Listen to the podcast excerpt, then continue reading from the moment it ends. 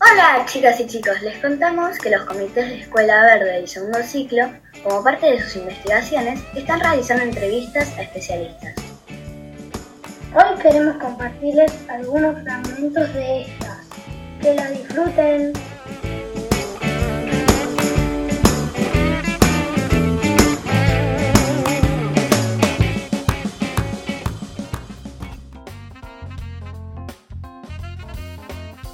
El Comité de Trato Humano a los Animales entrevistó a Virginia Chape de la Fundación Unida por los Animales de Corrientes. Les comento que trabajo en una fundación eh, de animales que se llama eh, UPA, Fundación de, Unido por los Animales. Es una fundación que empezó hace 8 años, 9 años y la verdad que acá en Curuzú está dando buenos resultados. Hemos empezado a castrar, sería que lo lo que nos empezamos a interesar en esto, eh, se cortó un poco el tema de la superpoblación de animales. Con respecto a qué se siente trabajar con animales, este, me encanta, ¿sí? Eh, los tengo chicos grandes, entonces eh, mi vocación es, yo soy docente también de la parte artística, ¿sí? De educación artística, pero hace 23 años, así que estamos, somos colegas, más o menos. Y, pero a su vez lo que me encanta y mis pasiones son los animales y más que nada tratar de ayudar en la, en la comunidad, este, no solamente a ellos, sino que a la gente, enseñarles cómo cuidar un animal, eh, la concientización más que nada. Y al principio era mucho el abandono de la gente en sí, entonces tuvimos que hacer tipo un caminito de hormiga, casa por casa, concientizando a la gente de que no tire el animal, que este, se podía esterilizar, ¿sí? Nosotros a los seis meses castra o se esteriliza el animal, sea gata o, perra. Acá en Curuzú, el municipio, eh, tanto fuimos nosotros haciendo nuestro granito de arena, tenemos un quirófano móvil. Entonces vamos a los barrios y ahora está en la parte de acá en el camping, en un camping que tenemos, y la gente ya se acostumbró de, tan, después de tantos años, se acostumbró ya que ahora tiene que llevar su animal a castrar o si tiene eh, un, algún inconveniente, lo lleva directamente ahí. ¿Cómo pueden uno ayudar a, cómo puede empezar?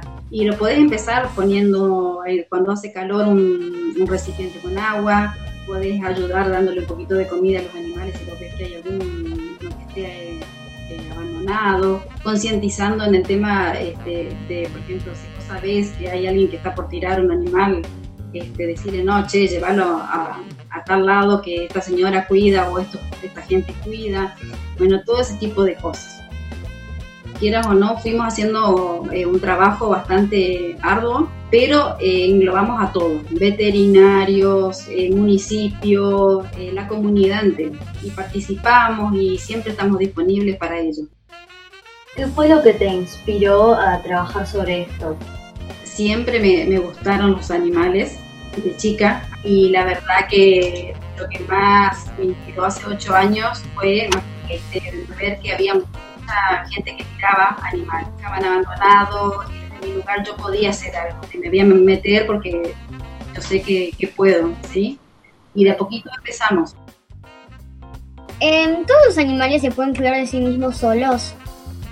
Y mira, pueden subsistir, pero el tema de la sanidad sería la, parte mm, de enfermedades eh, al estar con una persona, uno le hace todo un seguimiento ¿sí? de vacunas y todo ese tipo de cosas, entonces lo cuida más. ¿sí? O si están enfermos, vas al veterinario. En cambio, animalitos que están por ahí sin nadie, te les agarra algún virus o alguna enfermedad y se mueren en medio de.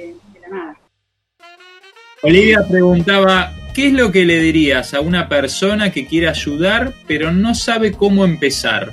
que se anime, que sería que si a vos te gusta de corazón lo que vos haces, te animás y como les decía, empezar por lo mínimo, que es poner un recipiente con agua para los días de calor, este, llevar en, la vereda, ¿no? En la vereda, exactamente, disculpe, este, o tener en la mochila un poquito de alimento eh, y, poner así, vos sabés que hay un animalito eh, comunitario, acá, se acá tenemos muchos comunitarios, sería que como 10, perros que son comunitarios. Entonces la gente no ayuda al refugio, pero ayuda a esos perritos comunitarios, ¿sí? Entonces, eh, están en, el en la cola del banco, tienen sus lugares clave y es el granito de arena que pone la gente en, en esos perros, ¿sí? ¿Qué sentís respecto a lo que está pasando con los animales ahora mismo? Al principio de la cuarentena, cuando eran muy estrictas, en algunas ciudades los animales invadían las ciudades, ¿no? Porque no había humanos. ¿Cuál es tu parecer, Virginia, acerca de esto, no? Me parece que la gente nos, eh, al no ahuyentarlos y no estar perjudicándolos todo el tiempo, ellos aprovechan este, la situación más que nada. ¿De vos qué pensás sobre esos lugares que son como acuarios, donde hacen que los delfines interactúen con personas sacándose una foto? Porque muchas personas dicen de que esos delfines los sacaron de su hábitat y los esclavizan. Y pienso que no, que cada uno, que, cada animal tiene que tener su hábitat, eh, tiene que regresar y y el hombre como persona humana tiene que tener la capacidad de, verlo de verlo en su hábitat natural y que hagan lo que ellos están acostumbrados a hacer, no lo que le están enseñando los entrenadores, su, todo ese tipo de cosas. no nos gustan esas cosas. No, no comparto esa, esa idea de, de tenerlos encerrados. ¿A qué edad supiste que querías dedicarte a esto? tan intensivamente como, como ahora, creo que a los, 20 años como que dije, no, me dedico a esto, sería más que nada, es algo, es voluntariado, esto es voluntariado, así que es algo que me encanta, pero más o menos a los 20 años que uno ya tiene la cabecita un poquito más abierta a, la sociedad, al mundo, a todas, tener más claras las cosas. Muchísimas gracias Virginia, ha sido muy muy clara, contestaste todas las preguntas chicos. encantada yo con ustedes, así que de corazón le mando un beso a todos, la verdad que millón, millón de gracias y a disposición de ustedes, cuando quieran. ¿eh? Muchísimas gracias, Virginia.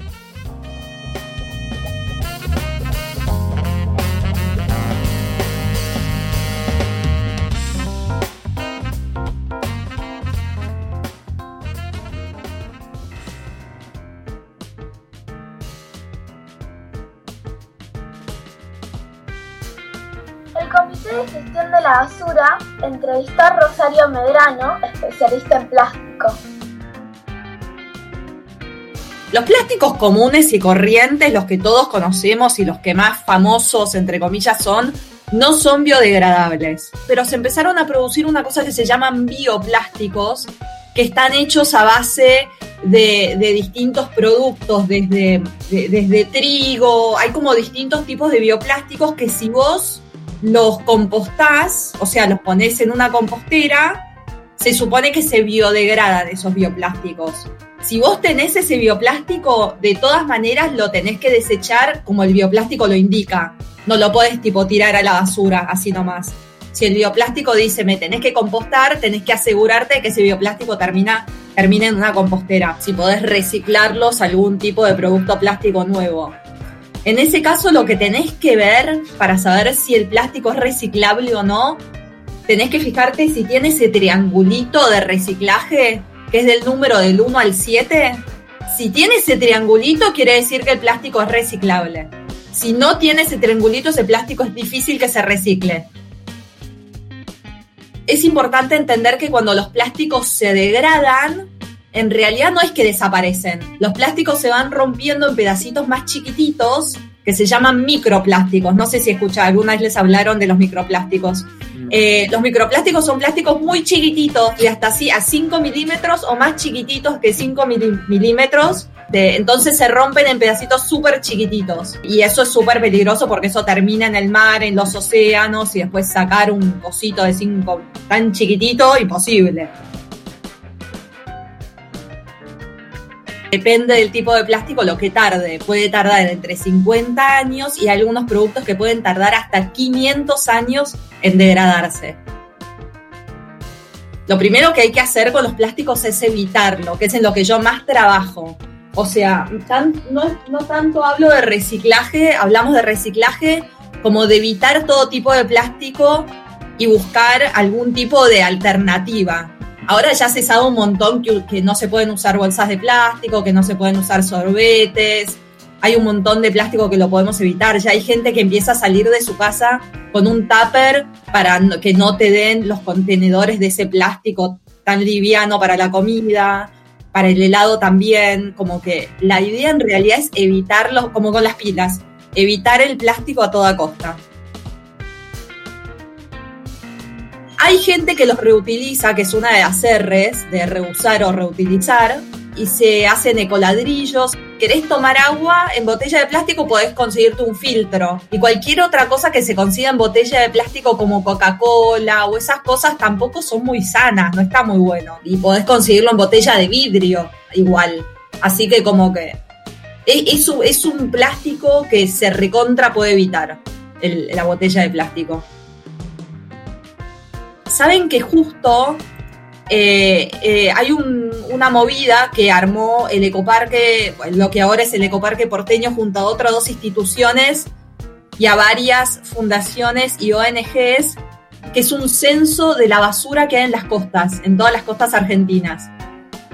Entre esas ONGs está Fundación Vida Silvestre. Y ya lo hicieron cuatro años consecutivos que se juntan muchas ONGs y levantan los residuos costeros los van separando y te van diciendo cuántos residuos hay, cuánto plástico, qué sé yo. Por supuesto, la mayoría de los residuos de la costa, tipo el 80% es plástico, primero. Ya que no saben cuál es el residuo de plástico que más se encuentra en la costa. Adivinen, porque para mí que no sé si lo van a adivinar. botellas, botellas o bolsas.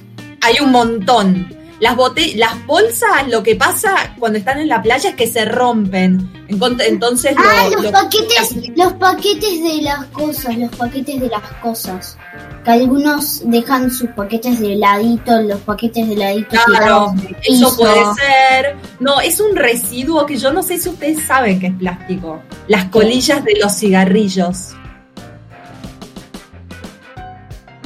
Pero lo más irónico es que en realidad hay ciertos productos de plástico que surgen por problemas ambientales. Eh, en un momento ellos querían, la gente quería dejar de repartir bolsas de, papel porque decían que había mucha deforestación por las bolsas de papel. Se hago campañas de reciclaje y nosotros hacemos campañas para, la, eh, para que la gente directamente no use plásticos. Siempre hablando de plásticos descartables, ¿eh? Porque todo está hecho de plástico, no es que tenemos un problema contra el material, hay todo, todo está hecho de plástico, mi computadora acá está hecha de plástico. El problema es el plástico descartable, la bolsita, el sorbete, la botella, todo eso. Bueno, recontra claro, Rosario, te agradecemos un montón. Sabíamos muy poco de plásticos, así que nos vino buenísimo. Buenísimo. Buenísimo, buenísimo. Y si quieren averiguar más, pueden entrar a la página de Amplastify que ahí hay algunas preguntas frecuentes y hay algunos textos y cosas que les pueden servir.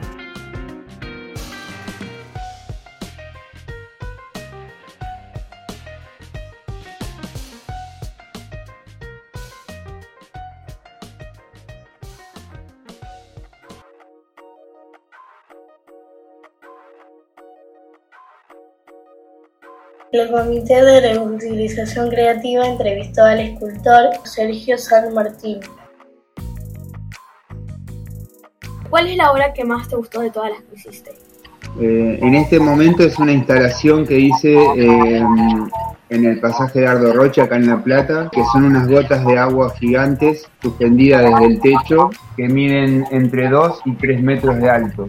Y están hechas con metal y con vidrio reciclado estoy observando todo el tiempo eso, distintas formas, distintas texturas. Voy mucho a desarmaderos o, voy a, lugares donde reciclan basura.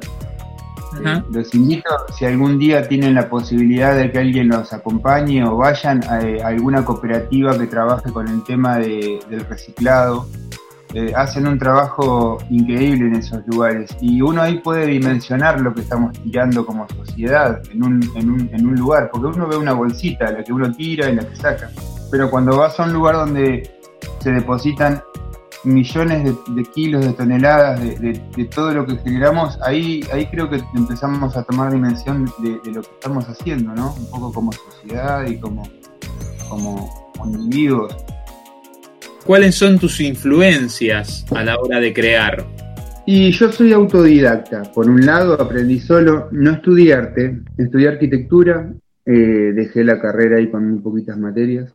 Ajá. Influencias, creo que, que miro mucho. Yo observo, básicamente yo creo que me influencia la naturaleza. Yo observo fotos macro de la naturaleza, cosas que a la simple vista no, no se ven y las tenemos. Ayer justo estaba mirando un video de cómo se transforma una, oru- una oruga en una mariposa y es y a veces pienso que no puedo creer que eso esté pasando delante de nuestros ojos y, y nos lo perdamos, ¿no? No, lo- no lo podamos ver. Claro. Y así todo el tiempo, miro plantas, miro flores, miro... Sí, creo que es lo que más me, me influye. ¿Cómo es tu proceso de creación? Primero ves lo que tenés, o sea, los materiales, y después creas algo, o diseñas lo que vas a crear y entonces buscas los residuos.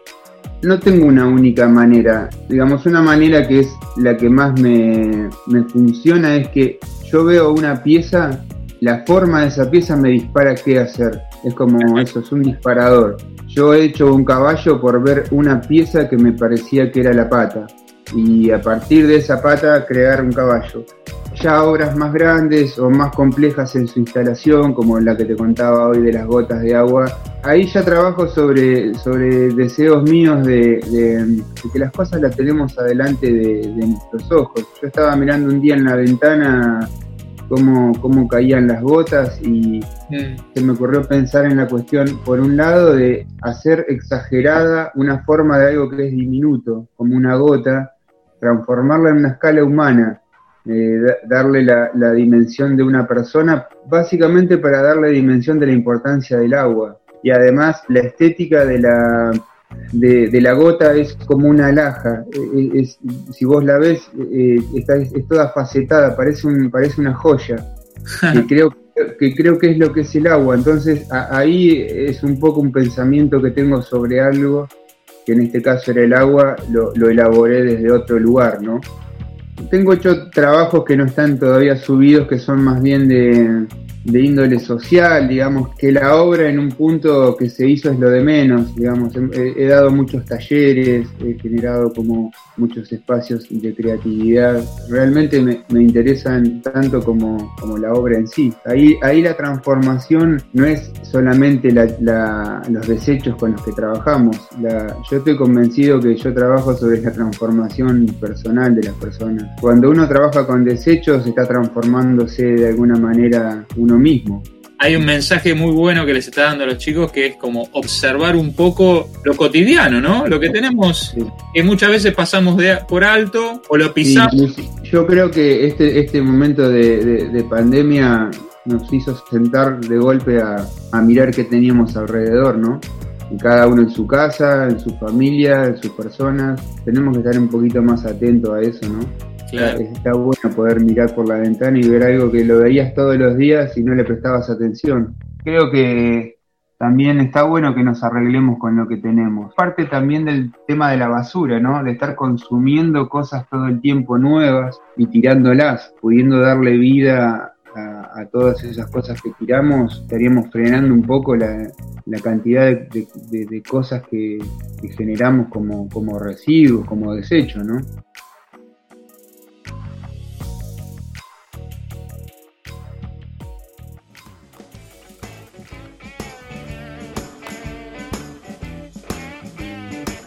Como les dijimos, estos fueron algunos fragmentos de las entrevistas de los chicos y chicas de los comités ambientales. Hasta la próxima edición de Radio Letreira.